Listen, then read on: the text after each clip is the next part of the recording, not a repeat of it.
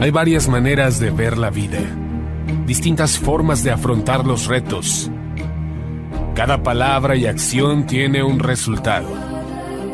Crisis o cambio. Imposibilidad u oportunidad. Derrota o victoria. Destino o decisiones. Culpabilidad o responsabilidad. Mentira o verdad. Víctima o vencedor.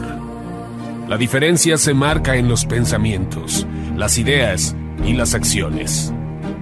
Esto es Mensajes de Victoria con Marco Tulio Carrascosa.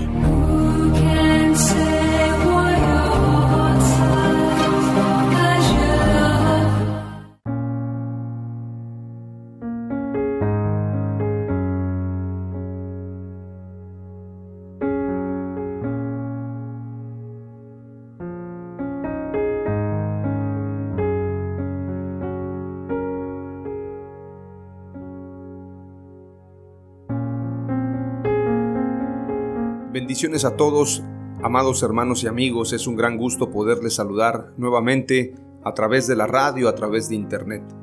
Hoy quiero compartirles el episodio número 31 de la serie Los frutos del Espíritu Santo. A este episodio lo he titulado El fruto del perdón. Esta palabra perdón es una palabra que muchas veces no nos gusta mencionar. Inclusive en el ámbito social, la palabra perdón no es muy común. La gente ofrece disculpas o pide que se disculpen con ellos, piden disculpas. Dicho sea de paso, cuando usted ofrezca una disculpa, no diga te pido una disculpa, porque eso es incorrecto. Lo correcto es decir te ofrezco una disculpa. Pedirla es que se disculpen contigo. Y es muy común ofrecer disculpas, pedir disculpas, pero no pedir perdón u ofrecer perdón. Eso no es muy común, inclusive yo he escuchado gente que dice, perdón se le pide a Dios, pero no a los hombres. Sin embargo, la Biblia habla de perdonarnos unos a otros, habla de pedir perdón y ofrecer perdón. A diario yo me doy cuenta que necesitamos cambiar nuestra actitud cambiar nuestra mente, cambiar nuestra forma de ser. Muchas veces herimos con palabras, con acciones, con actitudes, y esto habla también de la clase de personas que somos. Nos ofenden, nos insultan muchas veces, nos tratan mal, nos defraudan, nos roban, nos mienten. Sin embargo, la actitud de un cristiano el fruto de un cristiano tiene que ser conforme al Espíritu Santo. Un verdadero cristiano tiene que saber perdonar. Recuerden ustedes al apóstol Pedro cuando dice, Señor, ¿y cuántas veces he de perdonar a mi hermano que peque contra mí? ¿Acaso siete veces o setenta? Y el Señor no le dijo, no te digo que setenta veces, o no te digo que siete veces, sino setenta veces siete, que se multiplica prácticamente 70 por 7 son 490 veces al día. En todo sentido, lo que el Señor está diciendo es que siempre tenemos que perdonar a nuestros hermanos, a la gente que nos ofende, porque también nosotros ofendemos a Dios a diario, ya sea con nuestros pensamientos, con nuestras acciones, con nuestras actitudes, pecado de omisión, lo que no hacemos pudiéndolo hacer. Si yo no hago el bien pudiéndolo hacer, es un pecado de omisión. También en el caso de los votos, la gente que de alguna forma se mantiene al margen de lo que pasa, lo digo no solamente en política, en Naciones Unidas, sino también en nuestro comportamiento cuando le damos nuestra aprobación a lo que está mal por quedar bien con alguien, por quedar bien con la sociedad, por quedar bien con la familia, porque ser cristiano no basta con ir al templo. Tenemos que demostrar esos frutos ante una sociedad y ante todo lo que se vive en el mundo. Hay gente que es cristiana, son pastores, inclusive dan sus diezmos y ofrendas y en la iglesia son grandes predicadores. Sin embargo, hay reuniones que ellos tienen donde no profesan su fe, donde no se presentan como hijos de Dios, como cristianos, y prefieren que no se les vincule con la iglesia como si se avergonzaran de eso, como si no fuese un orgullo ser cristiano. Yo no soy nadie para juzgar, porque todos cometemos errores, pero me llama la atención que haya quienes ocultan su fe. Lo hacen en reuniones políticas, en reuniones de negocios, en el trabajo. Son cristianos de la ultra secreta, como dijeran algunos predicadores. Entonces, todos al final de cuenta cometemos errores, ofendemos a Dios en palabra, en hecho, en pensamiento, en actitudes, y todos al cometer pecados necesitamos el perdón de Dios. Pero hay una clave muy importante, si tú y yo no perdonamos, no tendremos el perdón de Dios. Quiero compartirte lo que dice la escritura en Lucas capítulo 7, verso 36 en adelante, no sin antes hacer una breve oración y pedirle a Dios que nos guíe. Padre amado, te doy gracias en el nombre de Jesús por esta palabra. Reconocemos que este es un tiempo especial, un tiempo de misericordia, un tiempo de gracia. Te pido perdón por mis errores, te pido perdón por todo aquello que te ofende, palabras, hechos, pensamientos, actitudes, todo lo que yo pueda hacer que te ofenda, Señor, pero ante todo te pido que me libres de tener un corazón duro que no perdone. Que yo pueda, Señor, verdaderamente en el camino ponerme en la línea correcta. Y no solamente ser perdonado por ti, sino también perdonar a los que me ofenden. A todos los que me han hecho daño, me han perseguido, me han vituperado, me hayan quitado algo, mi deber es perdonarlos. Y te pido que me des esa sabiduría y esa templanza, ese corazón apacible, que yo sea un pacificador y que sepa perdonar, así como tú nos has perdonado a nosotros.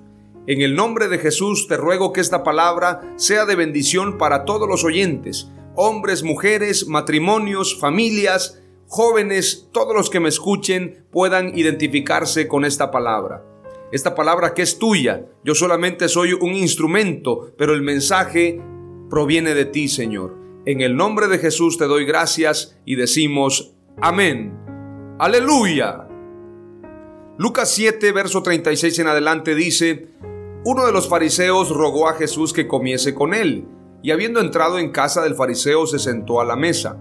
Entonces una mujer de la ciudad, que era pecadora, al saber que Jesús estaba a la mesa en casa del fariseo, trajo un frasco de alabastro con perfume, y estando detrás de él a sus pies llorando, comenzó a regar con lágrimas sus pies, y los enjugaba con sus cabellos, y besaba sus pies y los ungía con el perfume. Cuando vio esto el fariseo que le había convidado, dijo para sí, es decir, en su mente, Este, si fuera profeta, conocería quién y qué clase de mujer es la que le toca, que es pecadora. Entonces respondiendo Jesús le dijo, Simón, una cosa tengo que decirte.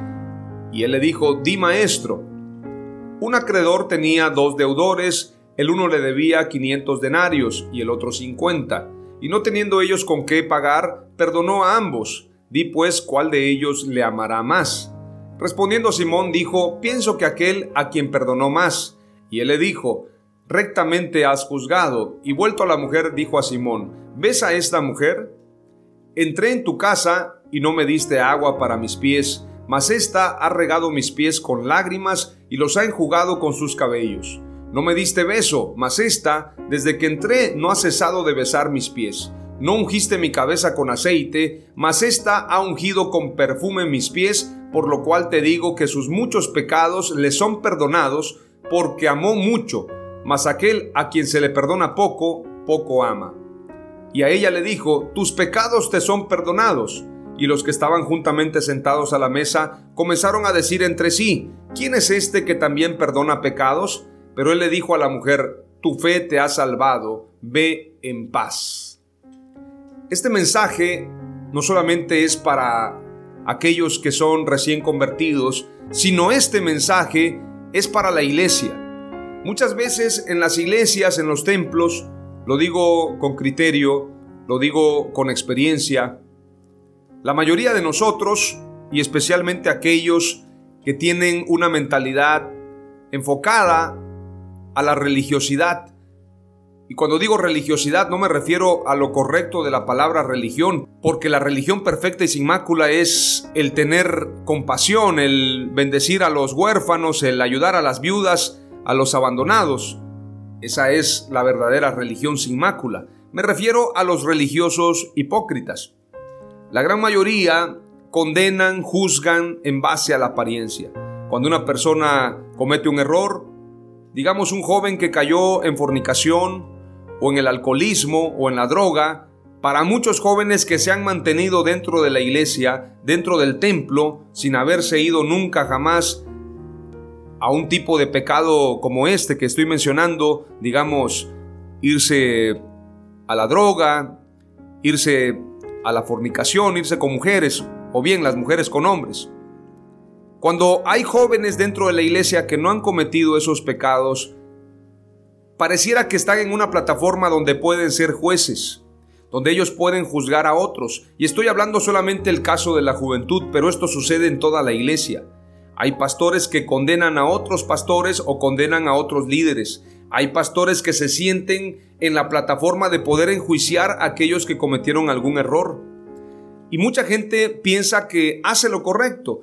Inclusive usan un pasaje en la Biblia que dice, ¿acaso no saben que hemos de juzgar a los ángeles? Lo escribe el apóstol Pablo. Pero el pasaje no está hablando precisamente de condenar a la gente, condenar a la iglesia, condenar al que cometió error. De hecho, René González, este cantante reconocido, dice que el único ejército que mata a su propio ejército es la iglesia. Lo dice porque él ha vivido experiencias también. Y esto es una realidad. Condenamos a la gente porque pecan de manera diferente a nosotros. En una ocasión en un Facebook, en un perfil, venía una frase que me gustó mucho. Y la escribía alguien que se había alejado de la iglesia y decía, no me juzgues por pecar diferente a ti. Porque hay gente que peca de una forma, hay quienes son ladrones, hay quienes son mentirosos, hay quienes son homosexuales, hay quienes son hechiceros, hay quienes cometen errores muy graves, hay quienes son asesinos. Pero hay otros que también pecan con la mente, hay otros que pecan con palabras, hay otros que le desean la muerte a la gente, hay quienes les desean el infierno a otros. Entonces están en la misma balanza. No piense usted que hay dos infiernos, un infierno para el que pecó de asesino, de matricida, de genocida, para el abortista, y hay otro infierno para los que solamente robaban o mentían dentro de la iglesia o se quedaban con los recursos de la tesorería? ¿O piense usted que hay otro infierno tal vez para el que solamente de vez en cuando decía una mala palabra? El infierno está parejo para todos.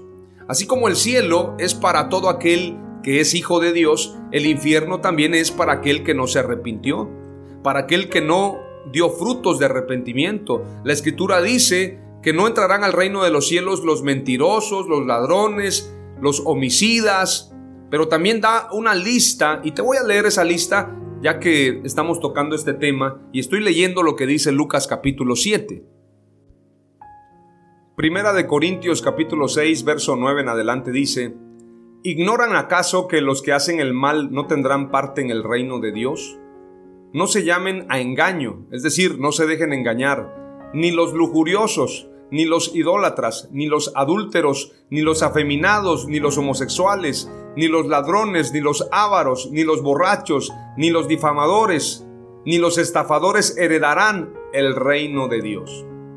Y esto es lo que eran antes algunos de ustedes, pero han sido purificados, consagrados y restablecidos por Dios en su amistad en nombre de Jesucristo el Señor y por la acción del Espíritu de nuestro Dios es importante señalar que muchas veces nosotros juzgamos. El fariseo pensó que era más justo o pensó que podía juzgar a la pecadora, así lo llama Lucas, la pecadora que estaba llorando a los pies de Jesús. Yo no sé qué pecado tenía esa mujer, tal vez era prostituta, tal vez era una hechicera, no sé, no sé qué pecado tenía porque la Biblia no lo dice, solamente dice que era una pecadora.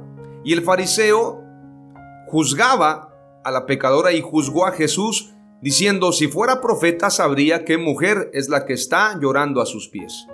Hay otra parábola, la parábola del fariseo y el publicano. El fariseo decía, gracias a Dios que yo no soy como este pecador. Yo diezmo, yo ofrendo, yo vengo a la sinagoga, soy un hombre fiel. Sin embargo, el publicano decía, ten misericordia de mí, que soy un pecador, perdóname. Y Jesús dijo, yo les digo que antes salió justificado el publicano que el fariseo. Hay mucha gente dentro de la iglesia que tal vez lleva una vida aparentemente buena. Sin embargo, esa bondad es como trapo de inmundicia cuando hay altivez en el corazón.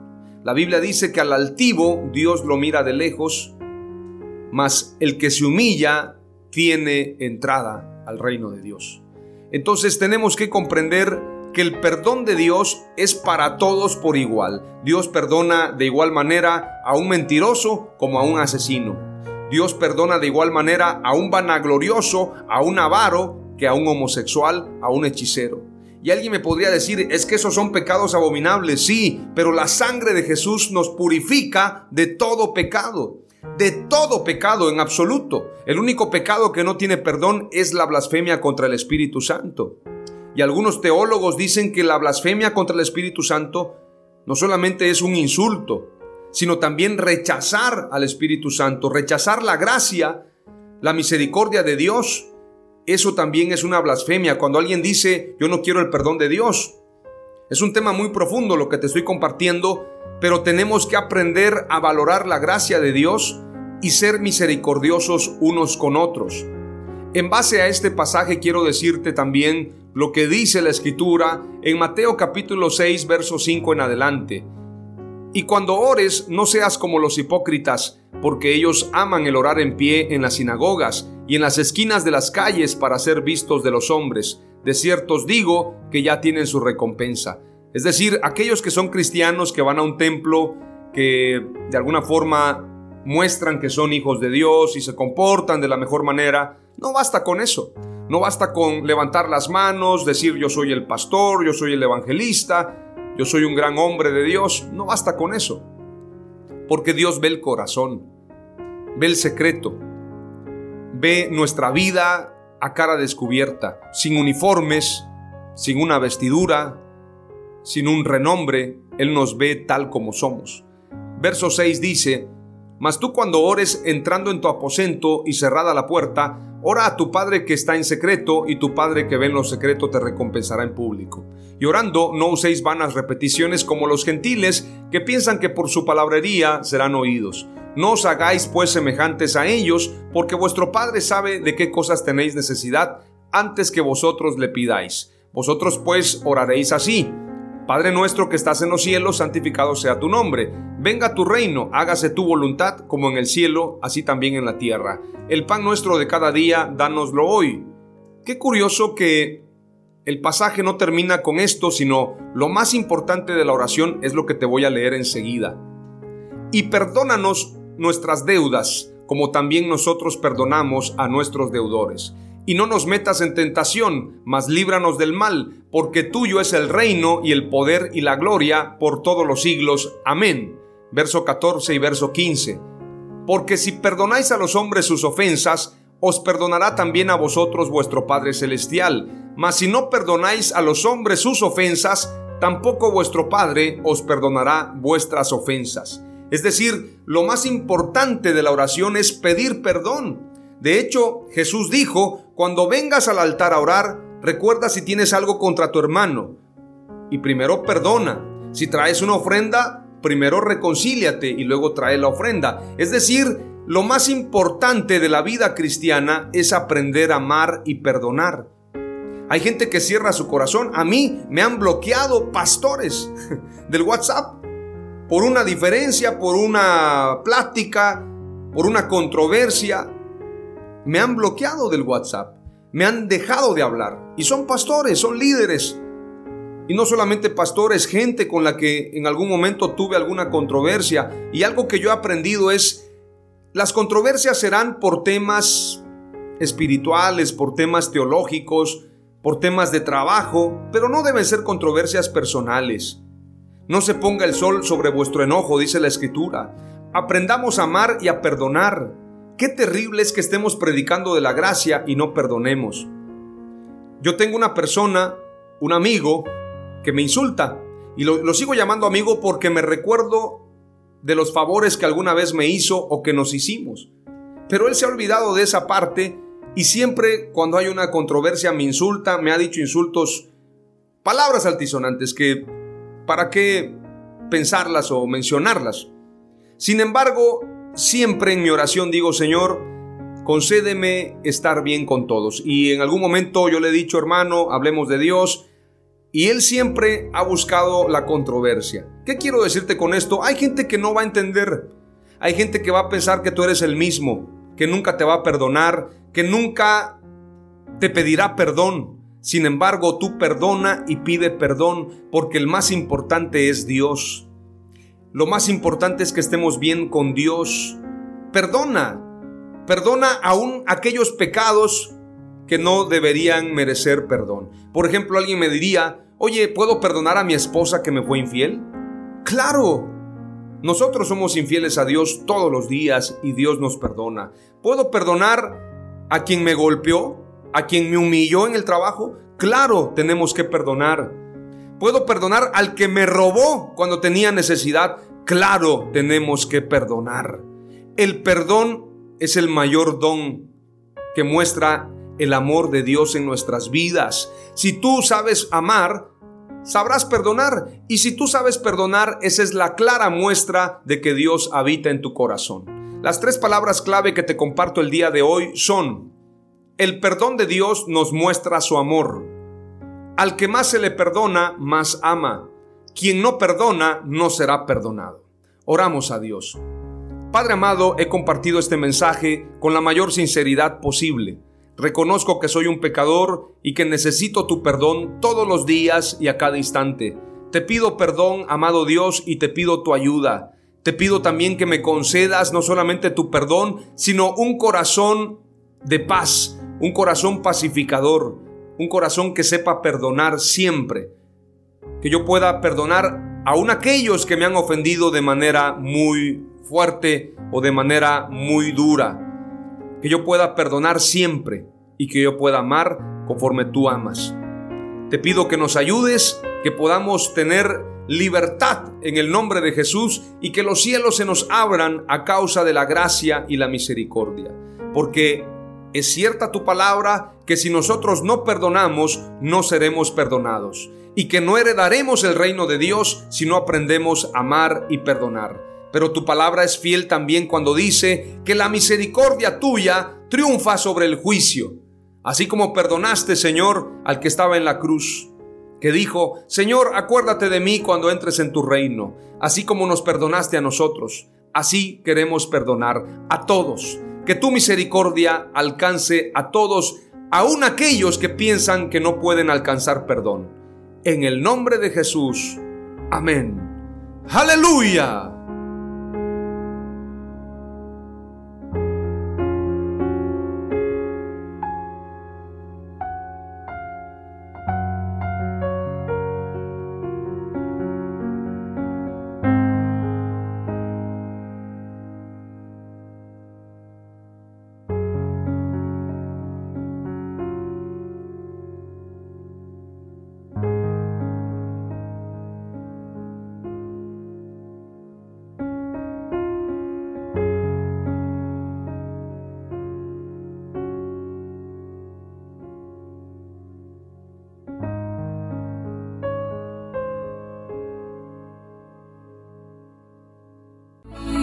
Esto fue Mensajes de Victoria con Marco Tulio Carrascosa. Gracias por escucharnos y seguirnos en nuestras redes sociales. Si deseas invitarnos a tu ciudad, escríbenos por inbox o al WhatsApp 961 66 882 99 961 66 882 99.